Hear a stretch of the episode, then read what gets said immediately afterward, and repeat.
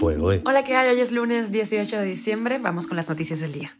Esto es Cuba a Diario, el podcast de Diario de Cuba con las últimas noticias para los que se van conectando. Díaz Canel amenaza a las voces opositoras con aplicar el fuerte peso de la ley revolucionaria. El ELN se compromete a suspender los secuestros y volverá al diálogo con Bogotá en Cuba. Te contamos los detalles. El boxeador cubano Osvaldo David Morrell retiene su cinturón en la AMB tras vencer al ganés Sena Akbek. Discursos rivales en el Festival de Cine de La Habana. Esto es Cuba Diario, el podcast noticioso de Diario de Cuba.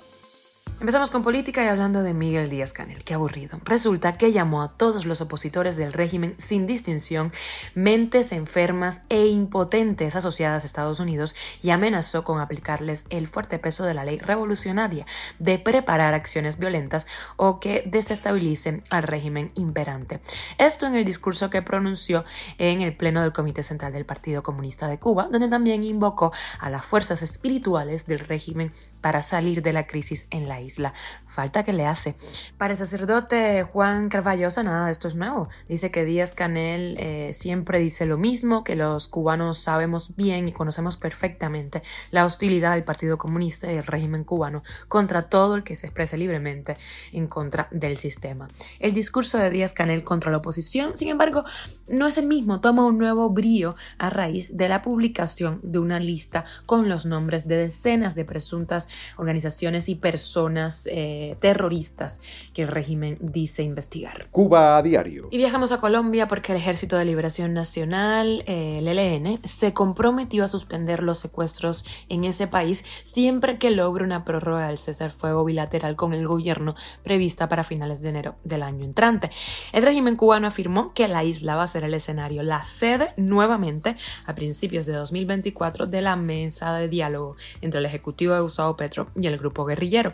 La suspensión de lo que el ELN llama retenciones con fines económicos fue anunciada el domingo en un comunicado conjunto emitido por el grupo guerrillero y el gobierno colombiano. Fue el secuestro de los padres del futbolista Luis Díaz, del seleccionado colombiano y el club inglés Liverpool, perpetrado a finales de octubre, el que sumió en una crisis el diálogo con el ELN. La madre recuperó la libertad el mismo día, pero el padre permaneció cautivo por 12 días. El gobierno colombiano y sectores sociales le exigieron al ELN cesar de secuestrar y liberar a quienes tienen en su poder, que según el Ministerio de Defensa son al menos 38 personas. El ELN mantiene un cese al fuego con el gobierno desde el 3 de agosto de este año, que culminará el 29 de enero de 2024. Estaremos muy pendientes. Y una de deportes, el boxeador cubano Osvari David Morrell derrotó por nocaut al ganés Senak Beko y retuvo su cinturón de campeón de la Asociación Mundial de Boxeo en la división de los 168 libras. Akbeko tenía récord de 28 ganados, incluidos 22 KO, con solo dos derrotas. Sus últimos cinco combates habían sido fáciles, pero llegó el Villa Clareño y lo mandó a la lona.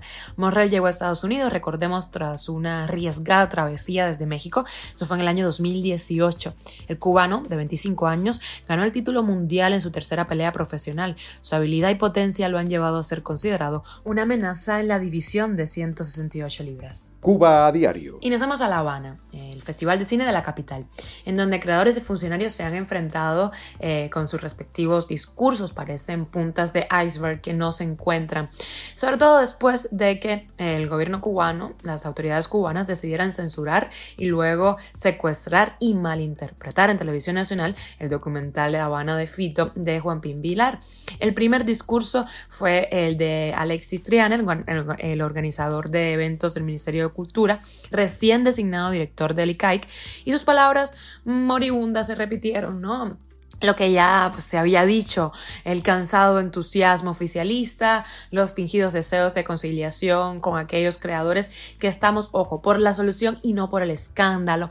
Y el discurso antagónico estuvo a cargo de Ernesto Aranas, que organizó un segundo, una segunda presentación de su documental Landrian, con el pretexto de recordar el vigésimo aniversario de la muerte del marginado cineasta, pero también fue para ganar la palabra en el mayor evento del cine del país. Él dijo que eh, la censura actual institucional eh, es tremenda. Habló de la herencia de Guillén Landrian en Los Artistas de Hoy y de la Asamblea de Cineastas como adversaria de los forzados silencios. Con este gesto, pues ganó realidad en el Festival de Cine, el campo organizado por los creadores. Todavía no se sabe bien cuáles serán las bajas en el campo de los creadores.